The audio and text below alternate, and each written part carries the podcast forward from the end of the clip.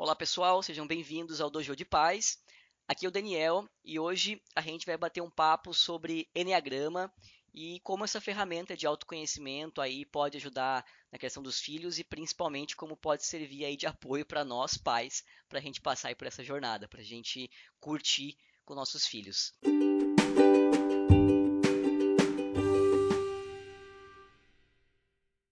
E para bater esse papo uh, comigo, eu chamei a especialista, a Jaque Tartari, que conhece muito aí de, de Enneagrama. Depois eu conto um pouquinho do meu histórico aqui com a Jaque.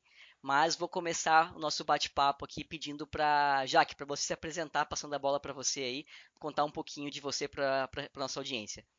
Oi, Daniel, tudo bem? Muito obrigada pelo convite de estar aqui com vocês, né? A minha educação é o pilar principal para a gente ter uma sociedade melhor, mais consciente, que a gente vive em mais harmonia, né? Então eu comecei a minha jornada na educação, minhas formações iniciais são na educação, pós em educação, depois fui para gestão de pessoas e na área de gestão de pessoas, para tentar compreender um pouquinho melhor como lidar com as pessoas, com o ser humano, conheci a ferramenta Enneagrama, né? O Enneagrama da personalidade. Você começou como pedagoga mesmo, Jaque? Eu sou formada em letras e tenho duas especializações na área de pedagogia e educação. E aí depois eu fui gerenciando uma equipe, né, é, de educadores.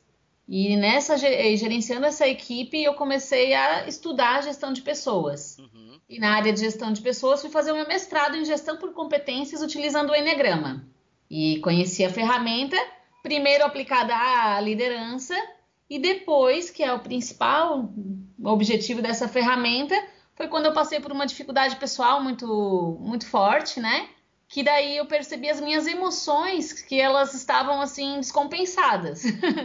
e buscar outras, outras áreas assim de estudo de Enneagrama, buscando o autoconhecimento.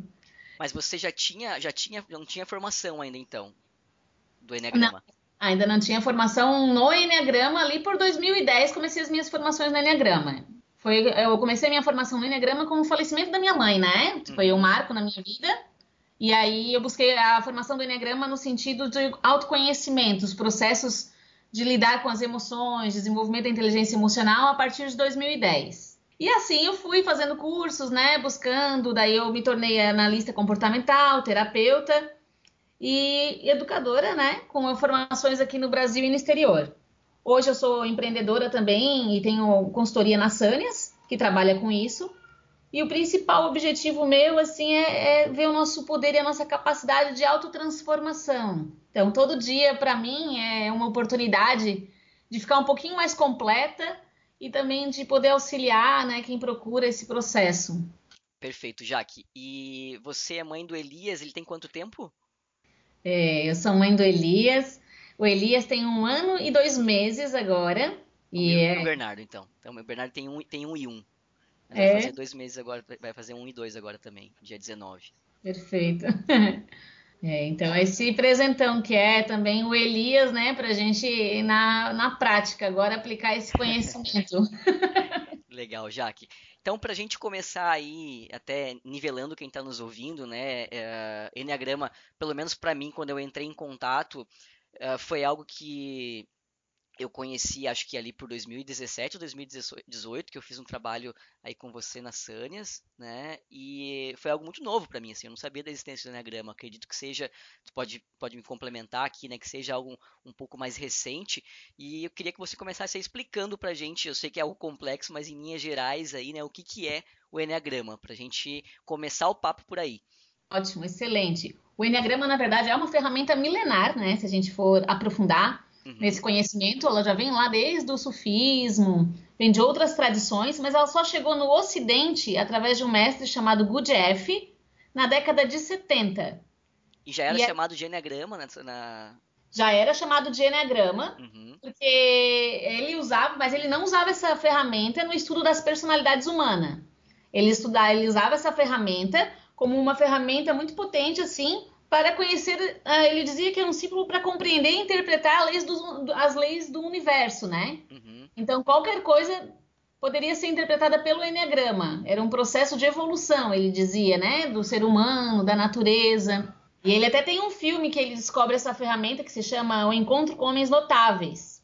E quando ele trouxe essa ferramenta para cá, aí o Oscar Ichaço começou a relacioná-la e fazer essa protoanálise com os seres humanos no sentido de trazer a psicologia, né, que a gente já tem toda analisada, todo o conhecimento que a gente tem da psicologia. E aí entra o Cláudio Naranjo, que é um grande psiquiatra que foi discípulo do Oscar Ichaço, que foi analisando com ele e somando essa ferramenta à medicina, à terapia, à psicologia do eu, os nossos trabalhos internos, né, de autoconhecimento. E foi aí, aí a gente tem essa ferramenta completa que a gente tem hoje, trazendo os estudos mais recentes também, né, da neurociência e tudo mais. Então, hoje ela é cientificamente comprovada, ela é um mapa do comportamento humano e é representado por uma imagem. É uma imagem é, circular com nove pontas, por isso o nome Enneagrama, né? Que vem do grego. Enia significa nove e gramos, figura. E aí, o que é o diferencial dessa, dessa ferramenta? Ela mostra pra gente os diferentes perfis de personalidade com profundidade, as nossas motivações, porque a gente se comporta de uma forma, mas o que está por trás desse comportamento são motivações, né? Que vêm das nossas emoções. Também traz as nossas angústias, né? e as nossas competências. E a outra forma que a gente utiliza essa ferramenta é porque quando a gente começa a se compreender, a gente consegue também compreender o outro. Então a gente aprende a lidar com as nossas emoções, aprende a respeitar melhor também o outro, a individualidade, as dificuldades do outro e melhora a nossa qualidade de vida e a convivência em sociedade. Você comentou que é uma ferramenta milenar, né? Veio, veio para cá há pouco tempo e de onde, onde, onde que ela vai buscar, né? Você comentou que ela é uma, aí uma, uma ferramenta de autoconhecimento, um, um modelo para a gente se basear e interpretar algumas reações. Aonde que ela busca como origem é isso, isso, né? Onde que ela, que ela vai buscar a origem dessas reações, desses comportamentos? Essa vai lá na infância, né? O Cláudio Naranjo trouxe todo esse conhecimento da psicologia do eu e as abordagens modernas da psicanálise da Gestalt sobre todas essas nossas emoções, elas são criadas na, na, formação da nossa personalidade. E a gente forma a nossa personalidade até os 21 anos, mas principalmente na primeira infância, que é dos 0 aos 7. Então aí, esse primeiro setênio que a antroposofia vai trazer é o mais importante da nossa formação, porque nesse primeiro setênio a gente ainda não tem esse nosso racional lógico formado, né? Uhum. Então a gente aprende muito pelas emoções e pela ação. Então a gente olha para as nossas crianças, ela tem muita energia instintiva e muita energia emocional. Então elas ainda não conseguem explicar o que elas sentem, por que, que elas agem, elas simplesmente sentem e agem. E quando a gente não tem essa teorização ainda, né? A gente vai marcando no nosso corpo e no nosso comportamento formas defensivas, estratégias de sobrevivência, de como reagir, ação e reação, né? Acontece uma coisa, eu faço de um jeito, não dá certo, eu faço de outro. Uhum. Porque a criança ela vem ao mundo e ela tem a, a sua natureza, só que ela também quer ser aceita nesse ambiente em que ela está inserida, ser amada por esses pais, né, ou pelos cuidadores, porque ela percebe que se ela não for cuidada, ela não sobrevive. Respondi a tua pergunta? Sim, sim, respondeu sim. E essa vai me dar gancho para a próxima já, porque a gente comentou que então vai buscar lá na primeira infância, né? Então, justamente agora eu queria entender o que faz todo sentido até pelo ponto de vista neurológico, né? Afinal de contas, aí no primeiro sete anos a criança está com o seu cérebro ali bombando, né? Tá criando um monte de conexão, então faz, faz todo sentido pelo ponto de vista neurológico também. E agora justamente queria entrar aqui no tópico né, do podcast, que é, poxa, então por que, que a gente está trazendo aqui o Enneagrama para conversar sobre educar filhos e sobre desenvolvimento infantil, né? Por que, que é importante a gente abordar o Enneagrama dentro desse contexto, Jaque? É, a forma como a gente educa os nossos filhos está diretamente relacionada assim como a, a forma como a gente se comporta e enxerga o mundo. A criança é muito influenciada pelas pessoas com as quais ela convive, principalmente para os pais, né? Pelos pais, que é quem ela olha e admira e quer ser aceita por eles. Então, educadores e pais conscientes precisam buscar esse autoconhecimento de si, das suas emoções e se desenvolver, desenvolver inteligência emocional para permitir também que os filhos sejam mais leves e mais saudáveis, né? Conseguir olhar para a criança como elas são, sem botar nelas a nossa, o nosso comportamento, a nossa imposição respeitar essa inocência, criatividade, claro, de forma firme, né, para educar, mas olhar para a criança e permitir que ela seja ela, né? O interesse de lá o Enneagrama para a educação é também esse interesse de um mundo mais consciente. E você acaba quebrando um ciclo também, né? Porque você comentou de buscar na primeira infância, então o pai acaba e, e se o filho ele acaba sendo ali muito influenciado pela, pelo, pelo pai, o pai é influenciado pela criação e por aí vai, né? Você tem uma carga histórica gigantesca aí, né? Isso, com certeza a educação ela tem, a humanidade, né, tem essa carga transgeracional que é uma carga pesada e por mais que a gente acha que a gente é consciente, pensa assim, não, eu vou fazer uma coisa diferente do que minha mãe falou, meu pai fez, uhum. porque eu lembro que isso dói em mim. Inconscientemente existe uma lealdade, né? Uhum. Então, talvez tu já tenha percebido, né, Daniel? Às vezes, quando a gente está fazendo alguma coisa com o nosso filho, uma coisa que a gente não gostava que faziam com a gente, a gente repete. Com Por que certeza. Que a gente repete, né? Se a gente não gostava. Sim. Ou você vai para o outro extremo, né? Tenta fazer o oposto, é, né? Uhum. Totalmente, muito cego também, mas totalmente o oposto, né? Exatamente. Nas duas formas, se você repete inconscientemente ou se você faz exatamente o extremo para não repetir, as duas formas você está permitindo que a sua criação influencie diretamente na, na, criação do seu filho, né? Seja por um comportamento repetitivo ou mas de forma das duas formas está proibindo a criança de ser ela mesma. Uhum. Tá? Está trazendo aí uma carga transgeracional nessa educação, né? Uma dificuldade de lidar com o novo, de, dessa essência da criança. Sim, eu, eu, fiz, o, eu fiz o processo do. Eu passei pro, pelo workshop do Enneagrama com você, né? acho que, acho que foi em 2017 ou 2018, não me, não me recordo bem agora. E para mim me despertou assim, um processo de autoconhecimento muito grande. Né? Então, até te agradecer aqui publicamente por isso. Foi muito bacana, foi um processo muito legal, assim. E, e, eu, e eu, eu vejo que agora, como pai, né? Eu, quando eu fiz eu não era pai ainda Agora, como pai, algumas das características que a gente discutiu lá, uh, eu enxergo ainda mais forte, né? Então, as crianças ainda têm esse poder, né, de despertar o nosso melhor e muitas vezes o nosso pior também, né? Perfeito, né? A, a maternidade, a paternidade colocam a gente em contato direto com a nossa criança. Sim. E não só a paternidade e a maternidade, né, Daniel? A gente está num momento muito especial, que é esse momento de confinamento, esse momento é, social, né? Diferente e nada mais vulnerável do que a gente sentir que a gente não sabe o que vai acontecer, uhum. né? E a criança sente assim, quando ela tá formando a personalidade dela. Ela não entende, ela não, ela não sabe o que vai acontecer, ela, ela não sabe o que vai ser amanhã, né? E a gente tá uhum. assim também. Então a gente tá em contato com a nossa criança e cuidando da nossa criança. Perfeito, então... perfeito. E isso causa um desconforto gigante pra gente, né? Vulnerabilidade, a falta de previsibilidade causa um, um desconforto muito grande para um adulto, né? Pelo menos para mim causa. causa, causa muito, porque a gente fica de novo em contato com essas características nossas emocionais é, não trabalhadas, né? Uhum, porque uhum. o adulto ele quer o quê? Ele quer coisas objetivas, quer saber o que vai acontecer. E agora a gente está em contato direto com as nossas emoções, as nossas emoções defensivas. A gente está como se a gente estivesse em alerta, né? Como a gente não sabe o que vai acontecer, Uhum. Eu tô meio que preparado para tudo, então tudo chega de uma forma mais intensa para mim, né?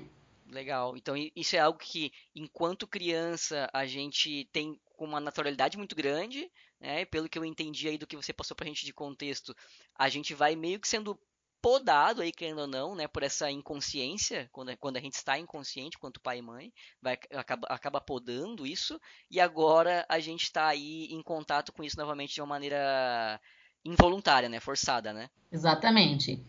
Tanto pela nossa, nossa nosso papel de pais e mães, né? Quanto pelo papel social. A gente está sendo obrigado a olhar para isso e trabalhar isso, né? Desenvolver a nossa inteligência emocional aí, Sim. que está há tantos anos sendo negligenciada. E agora a gente olhando mais para saindo um pouco né, dessa, dessa, dessa relação mais uh, celular, familiar mesmo, né? O que que tu enxerga hoje de barreiras aí que a gente tem na educação convencional, como, como sociedade, como escola, né? O que, que você enxerga de barreira para que hoje essas crianças encontrem aí o seu potencial, continuem com essa naturalidade que é tão comum delas? É, as, no as nossas escolas e a nossa sociedade, elas se preocupam muito com o desenvolvimento é, para o mercado, né? Estão a serviço da demanda do mercado, as necessidades de preparar a criança para um futuro profissional e não estão tão preocupadas com a evolução humana em si, né? Com o desenvolvimento do ser. Mas e aí, eu te pergunto, com tudo isso que está acontecendo, quais serão as profissões do futuro daqui a 30 anos? Uhum. Será que a gente sabe? Uhum. Não sabe, mas se a gente desenvolver o ser humano, as suas potencialidades, com certeza ele vai ter muito mais chance, né, de se adaptar, de, se, de conseguir se reinventar. Hoje, uma grande dificuldade nossa nesse contexto social é se reinventar. A gente fica um pouco perdido, né? Tá, e se ficar assim agora? Sim. Como é que eu vou fazer? A gente é a nossa profissão, né?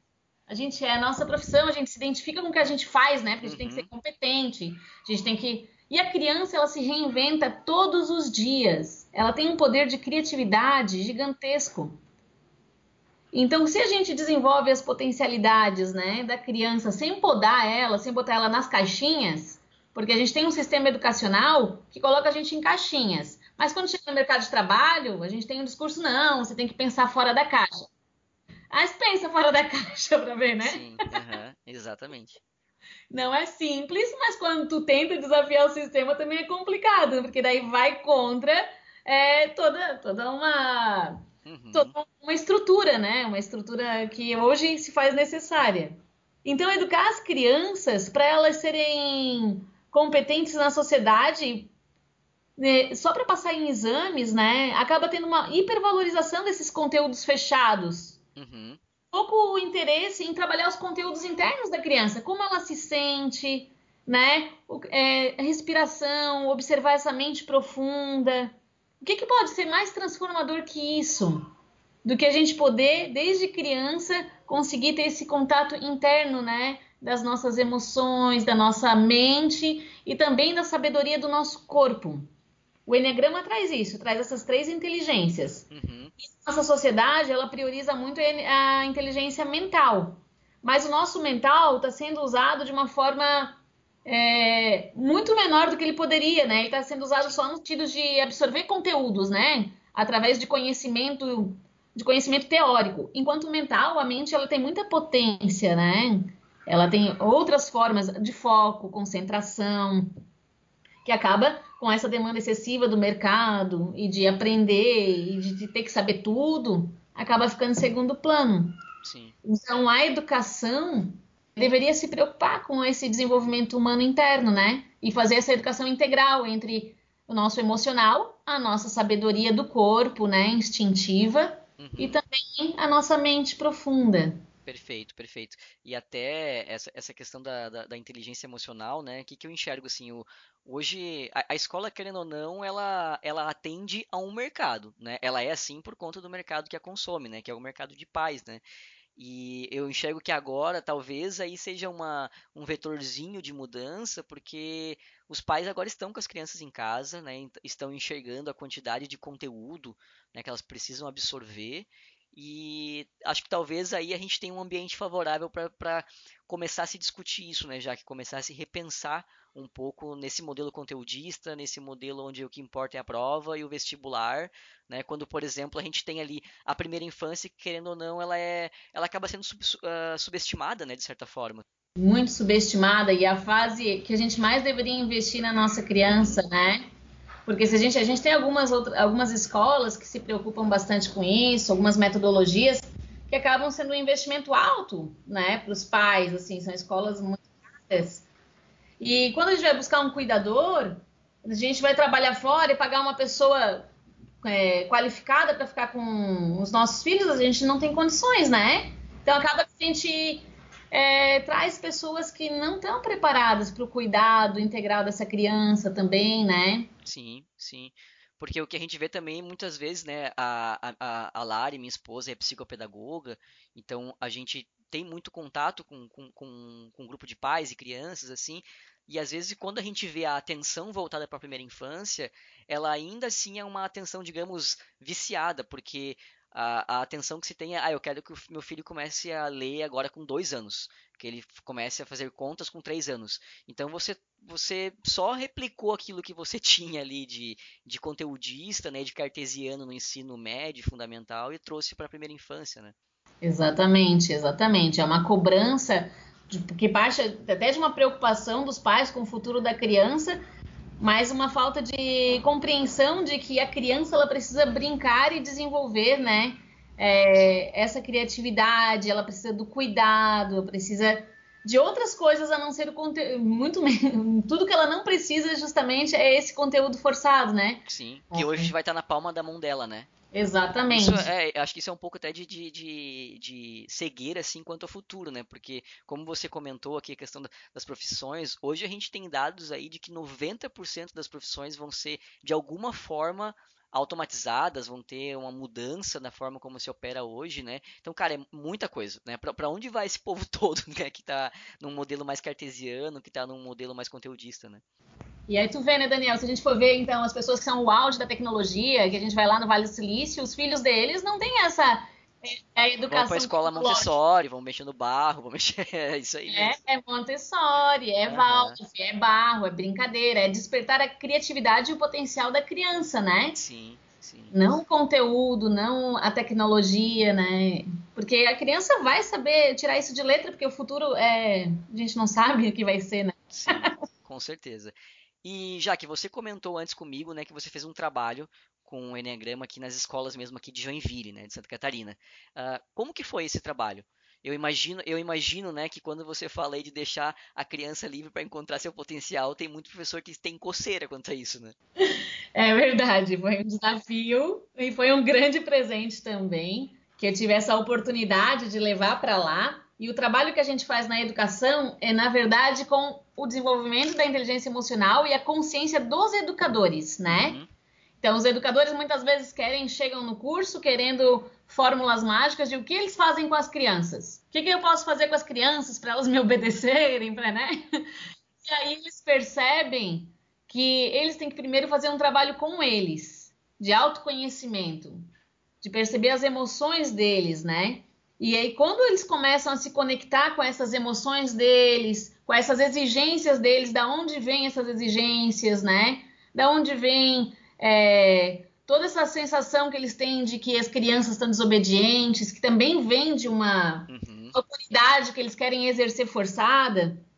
Esse é o primeiro passo para o educador, para ele se trabalhar e aí ele percebe que as crianças vão gostar de ter ele perto quando ele tem contato interno. E aí elas vão obedecer mais. Obedecer se é uma palavra assim questionável, né? Uhum, uhum. Mas elas vão ter vontade natural de seguir, então, de seguir as orientações, né? Porque elas vão se sentir livres também para questionar. E o objetivo desse trabalho, que foi maravilhoso, assim, que foi com 40 educadores, são gestores, né, da escola municipal aqui de Joinville, foi uma grande realização, porque poder levar isso para a escola pública, né, para as crianças também terem sim. acesso, né, foi preparar esses professores, então, justamente para eles desenvolver mais a empatia e serem capazes de conduzir a, a, o desenvolvimento do autoconhecimento das crianças, respeitando as características pessoais de cada criança. É, isso é uma comprovação científica já, que é o caminho para educar as crianças, é os educadores estando preparados, né? Porque nós somos o espelho para elas. Elas elas estão aqui ávidas de curiosidade, querendo aprender, e elas aprendem por imitação. Sim. E, e o trabalho é com a gente primeiro, que é um desafio para permitir que elas possam se desenvolver mais ainda, né? Nesse sentido, né, até fazendo, fazendo um gancho aqui, a, a Lari e eu criamos um curso em cima de disciplina positiva, de comunicação não violenta, de uma abordagem mais respeitosa com as crianças, né? Justamente que a gente também é muito uh, levanta essa bandeira também, né? De a gente como educador, a gente precisa ser o exemplo, né? A fonte do, do exemplo para os nossos filhos. E foi muito bacana o feedback dos pais que eles, eles muitos não conheciam essas abordagens, né? E, e só de você fazer alguns questionamentos, né? Levar algumas algumas ponderações para o pai eles já já super entendem assim que, poxa, nunca tinha pensado dessa forma de ter empatia, né, de tratar a criança como um, um ser completo, né? Ela não é um, um vasinho que nasce e a gente vai preenchendo. Ela já nasce com as coisas delas ali, a gente precisa respeitar, assim como a gente respeita qualquer outro ser humano, qualquer outro adulto, né? E, e todos sedentos para colocar em prática, e daí a gente perguntou, né? Teve uma, teve uma pergunta no final do curso que era, tá, beleza, agora que você conhece a abordagem aí, que, que tu entende que vai ser a tua maior dificuldade de colocar na prática? E foi unânime a resposta, que era a hora da raiva. Né, que os filhos despertam muita raiva em ocasiões, né, claro, né, a, a, a gente sabe da, da, maravilha aqui que é, mas que é estressante e que ativa os nossos botõezinhos de raiva ali muito fácil é, a gente acaba agindo de maneira desproporcional, esquece o que sabe, né? O que, que o Enneagrama já que traz pra gente para esses momentos, né? O que, que é, como que o Enneagrama entende isso, esse, esses momentos que a gente desliga aí o lado racional? Nossa, que trabalho bacana que vocês fizeram, né? É, psicologia positiva, CNV, tem tudo a ver com Enneagrama, porque é, é esse trabalho mesmo de olhar e entender, né? Essa compreensão com acolhimento e respeito. O Enneagrama ele vai trazer justamente esse processo na educação do autoconhecimento nosso, para entender de onde vêm as nossas emoções desproporcionais, quais são os gatilhos que nos colocam na defensiva. Porque quando a gente age de forma desproporcional, a gente está se defendendo. A gente quer se defender de uma dor, né? Quer se defender de uma situação que nos causa um incômodo muito grande. A, a CNV vai falar pra gente que é uma necessidade não atendida, né? Isso. Qual é essa necessidade não atendida? às vezes a gente não, são, é, não é tão consciente, né? Não é uma necessidade assim, ah, de frio, de fome, é de ser respeitado. Às vezes é uma necessidade que já vem lá desde a nossa infância, né? Então era uma necessidade de, vamos supor, de tranquilidade. Uma necessidade que foi até imposta, né? De que eu não posso chorar. Então quando meu filho chora, aquilo me incomoda. Ou, por exemplo, assim, quando a gente. Eu gosto desse exemplo simples, né? Mas quando a gente lembra da nossa educação, que a gente cai, se machuca, o que, que a gente tinha, né? A criança tá aprendendo a viver no mundo, tá formando a sua personalidade, daí ela cai, se machuca. O que, que o pai e a mãe costumavam falar da nossa geração? Não chora. Não, não chora. Não foi nada. Passou, passou. Ai, deu, deu. Não suportava nossa, o nosso choro. Não suportava a nossa dor, né? Então a criança começa a entender: opa, não posso chorar, senão eu não vou ser amada. Opa, não posso sentir dor, então não é nada. Se a minha mãe ou meu pai tá dizendo que não é nada, então não é nada. Uhum. Tá doendo, mas não é nada, né? Porque eles são as pessoas que estão me ensinando. Assim a gente começa já a reprimir as nossas emoções. Sim. E aí agora, no papel de pai, de educador, a gente vê o mesmo acontecendo. A criança, a criança chora e a gente não consegue suportar essa dor né? A gente quer que ela fique quieta às vezes, né? Uhum. A necessidade de controle, né? Isso, necessidade de controlar porque a gente não consegue acolher. Mas esse, esse não conseguir acolher é uma dificuldade de acolher a nossa própria emoção. A gente, quando tá triste, a gente também não consegue acolher a gente, né? Uhum. Quando a gente tá triste, a gente tem que botar uma cara de que tá tudo bem. Ou então, se a gente é, demonstra, é meio rechaçado pelo ambiente, né? Ou pela convivência, fala, ah, é porque tá triste, bola pra frente, a vida que uhum. segue. Sim. A gente vai podando o repertório emocional a vida inteira, né? A vida inteira a gente vai se reprimindo e vai repetindo e vai reprimindo os outros, né? Sim, sim. É e, um nesse, e nesse momento agora, que a gente tá só emoção, vulnerável, né? Pelo contexto social e por esse contexto educacional, a gente não tem para onde fugir, a gente tem que olhar para isso. Sim. Tem que olhar para nossa emoção, tem que acolher a nossa emoção como pai, como mãe. E aí a gente vai conseguir ser mais tranquilo e acolher a emoção da criança também. Perfeito, já que você já deu uma, uma super dica aí, a, a, próxima pergunta é justamente né, a gente entender aí com base no, no que, que o Enneagrama nos diz da primeira infância. A gente falou muito aqui de deixar a criança manifestar a essência, né? Uh, agora falando de prática, já que, quais boas práticas que você vê aí que a gente pode adotar então na hora de uh, nesse processo de criação dos nossos filhos que vão aí ao encontro do que o Enneagrama nos diz? Ótimo, que legal, tá tudo bem juntinho, né? Uma casando. é, esse respeito à nossa criança interior primeiro tem tudo a ver com respeito à nossa sabedoria instintiva a nossa sabedoria do corpo. Então, o Enneagrama vai trazer um conhecimento muito profundo, mas também que a gente pode fazer uma analogia, né, com a nossa vida externa, que é que a gente tem internamente um pai, uma mãe e uma criança que precisam se integrar. Uhum. Esse pai é a energia mental ou é a energia masculina que está relacionada então à nossa sede de aprender, de compreender o mundo, a nossa admiração pelo mundo, né, de conhecimento. A gente vai ter a nossa energia maternal ou energia emocional, que tem a ver com esse cuidado, com a compaixão, é, a bondade natural do ser humano. É, a bondade que nasce com as crianças, a gente vê nelas, né? Elas não, elas não nascem com maldade, elas nascem é, naturalmente, assim, espontâneas, né? Uhum. E essa energia infantil, que é a energia da criança, que é a energia do corpo físico, da necessidade de, de percepção do ambiente, é, essa energia instintiva, instintiva mesmo, que é esse cérebro também que a gente vê nos animais também, no cachorrinho, nos, nos animais domésticos que a gente tem, né? Uma sabedoria do corpo mesmo, de, de perceber as coisas que estão acontecendo no ambiente. Então, por mais que a criança ela não não entenda o que os pais estão falando, que os pais estão brigando, ela sente que tem uma briga. Sim. Ela é? é uma ótima observadora, né? Uma ótima observadora e ela vai captar tudo isso como uma esponjinha emocional e instintiva, uma percepção também pelo corpo. Uhum. Então, o primeiro passo é integrar esses três pilares, né? O nosso centro emocional, o nosso centro mental e o nosso centro infantil e instintivo. Para integrar, a gente tem que respeitar essas partes nossas. A gente tem que, que acolher essa criança, né? Ou melhorar, talvez essa criança, né? Precisa olhar para esse adulto agora e para fazer parte dele. A gente tem que trazer essa criança de volta, essa alegria de viver da criança, é, esse entusiasmo pela vida, da, que é da criança, né? Uhum. Isso tudo a gente vai meio que perdendo ao longo do, da nossa caminhada, a gente vai reprimindo junto com as emoções. E quando a gente consegue integrar, a gente tem melhores práticas na criação do filho.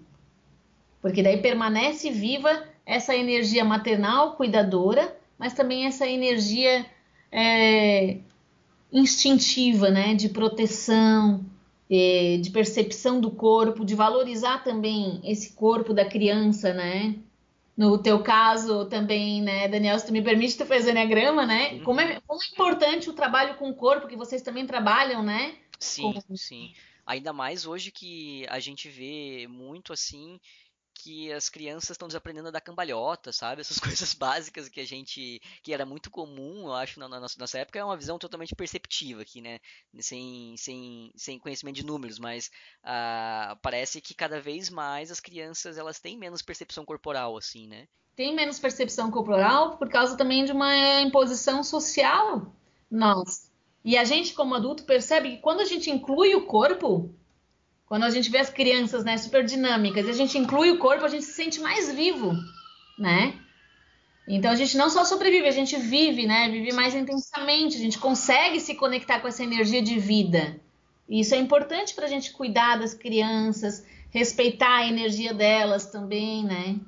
E acolher isso tudo que chega. Agora, já que para quem está tá nos ouvindo, né, quando a gente fala de deixar a criança manifestar a sua essência e coisas nesse sentido, o nosso ouvido julgador, as nossas crenças, geralmente vão ouvir aí que a gente está falando de permissividade. Então, a, a, pergunta que eu te faço agora é como que a gente trabalha dessa forma, né, uh, deixa essa manifestação, mas a gente também trabalha com limites, né, como que não pendemos para o outro lado do, da permissividade.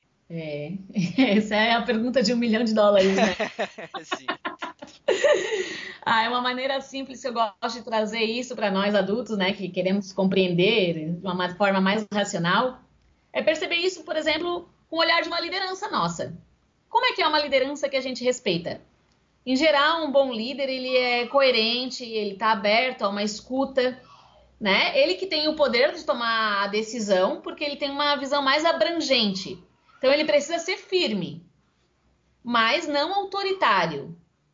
Então a gente, quando tem uma liderança que a gente respeita, a gente admira ela e a gente aprende muito com ela. Para ser exemplos coerentes, né? A gente tem que ter um pouco mais de consciência do todo. E aí a rigidez, muitas vezes, dos nossos comportamentos defensivos e automáticos que vem desproporcional nessas horas, né? Inclusive, meu filho tá chorando no fundo, a rigidez ela nos, nos impede de ser flexível e olhar os outros pontos de vista. Uma liderança firme, pelo contrário, uma liderança firme, ela olha os pontos de vista, mas ela assume essa autoridade natural, porque ela faz uma escolha de que nesse momento eu como pai, né, sou maior do que a criança e eu sei o que, que é melhor para ela. Então é uma liderança sem autoritarismo, é uma liderança é, com segurança de que o que eu estou fazendo, né, é para uma orientação. Mas também eu faço uma pergunta. Muitas vezes a gente é, exagera nesses limites. Tem até um livro muito legal que é Educando Crianças Sem Limites. que é a gente exagera nesse padrão de limites por causa de um medo de não ser respeitado como autoridade. E esse medo, é uma, esse autoritarismo é uma compensação. No, você diz perante o autoridade perante o filho ou perante os demais também? Os dois, né? Os, os dois, os dois. Medo de, tipo, quando tá em casa não fica tão preocupado, mas vai que é. o filho te responde na rua, na frente uh -huh, dos outros, uh -huh, né? Sim.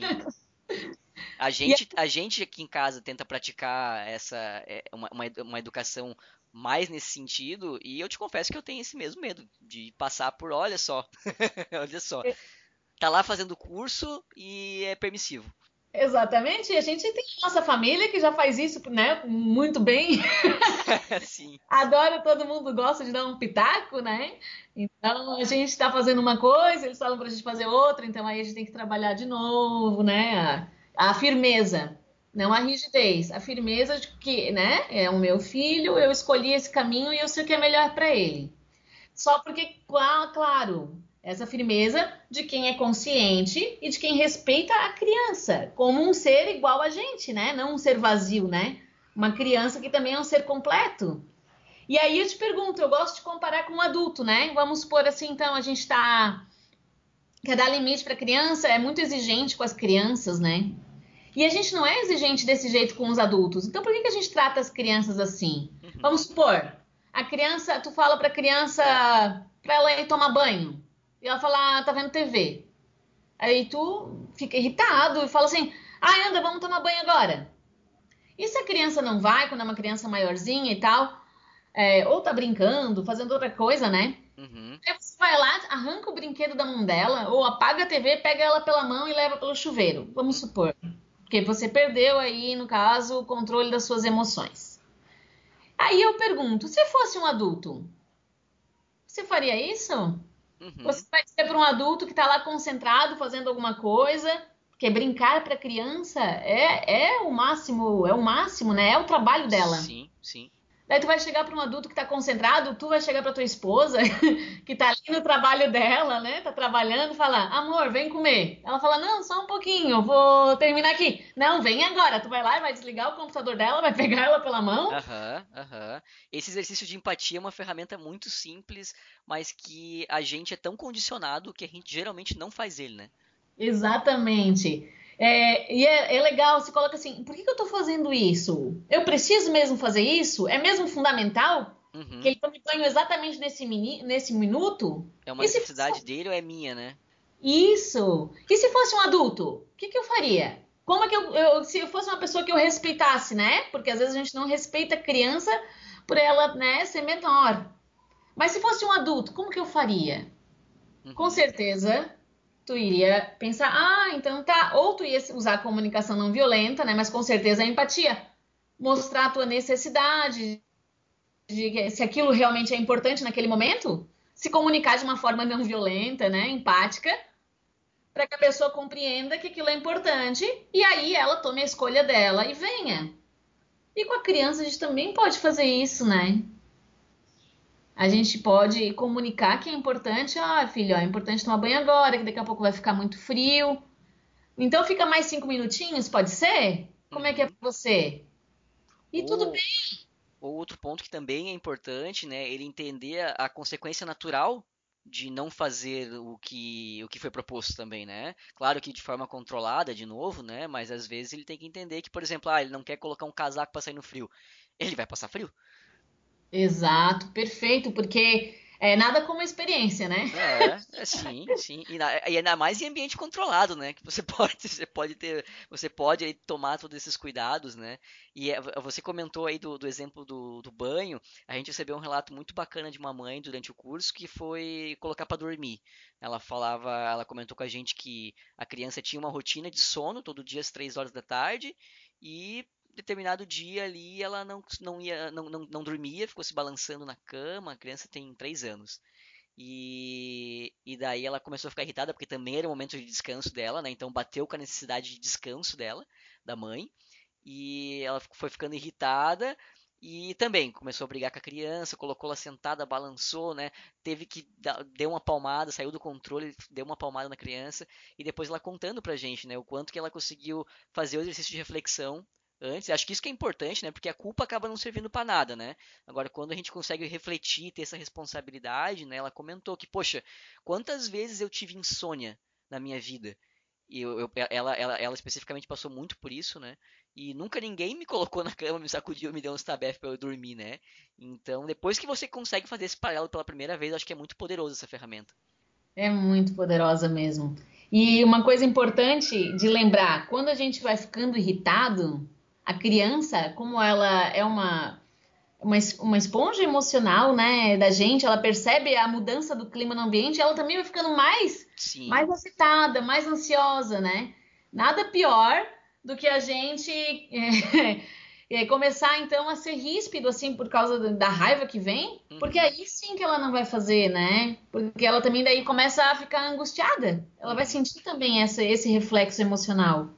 Perfeito, perfeito. E acho que a, o paralelo que você fez com a liderança é excelente, assim, porque bate em todos os sentidos. Um líder precisa de autoconhecimento, né? Quando você promove alguém da, da, da operação para a liderança, o primeiro desafio dele é sempre como que aquilo que ele fazia bem ele consegue passar para as pessoas. Né? Então é esse desafio que provavelmente a gente tem de forma muito explícita quando a gente vira pai e mãe. Né? Então acho que o exemplo foi perfeito, bate muito mesmo. É, eu gosto muito porque é fácil, né? Daí a gente vê alguém que está numa situação que de tomada de decisão, mas também tem que nos respeitar, né? Para que a gente queira colaborar de forma espontânea, para que a gente tenha uma produtividade bacana uhum. e que a gente trabalhe junto, né? Perfeito.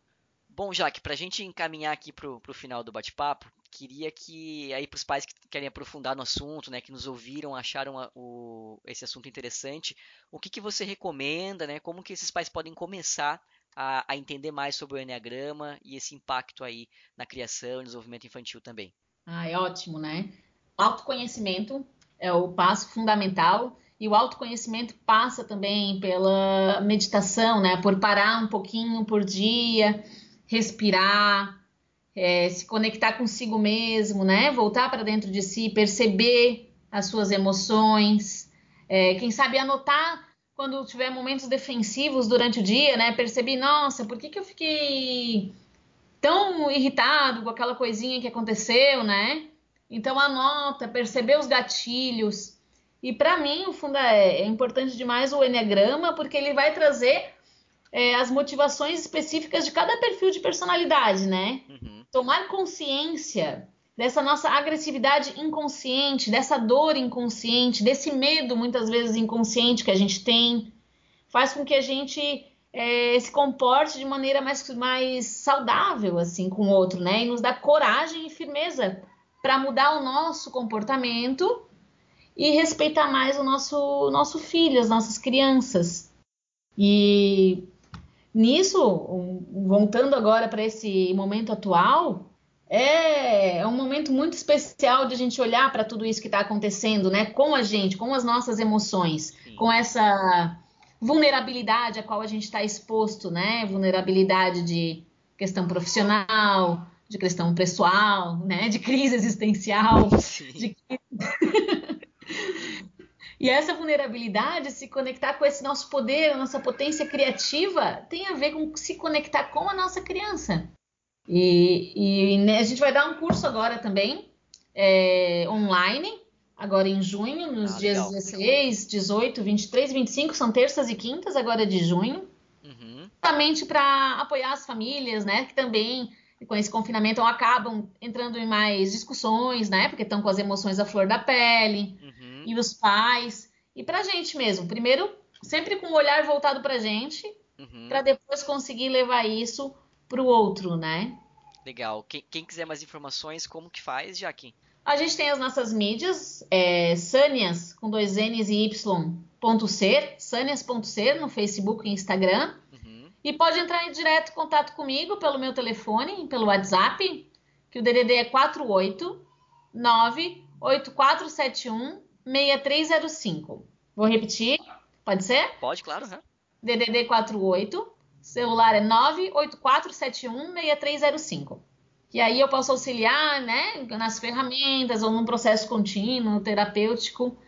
E nos cursos que a gente dá também agora nesse momento. A gente também faz é, lives, às vezes, né, gratuitas, assim, para a gente bater um papo também, para conversar sobre isso. Bacana, então. Então, para quem quiser aí aproveitar esse momento para fazer esse exercício de reflexão, eu super recomendo. Passei por isso lá em 2017, para mim foi um marco, assim, foi, foi muito disruptivo passar e desencadeou aí uma série de outras coisas e acho que vale super a pena procurar isso agora.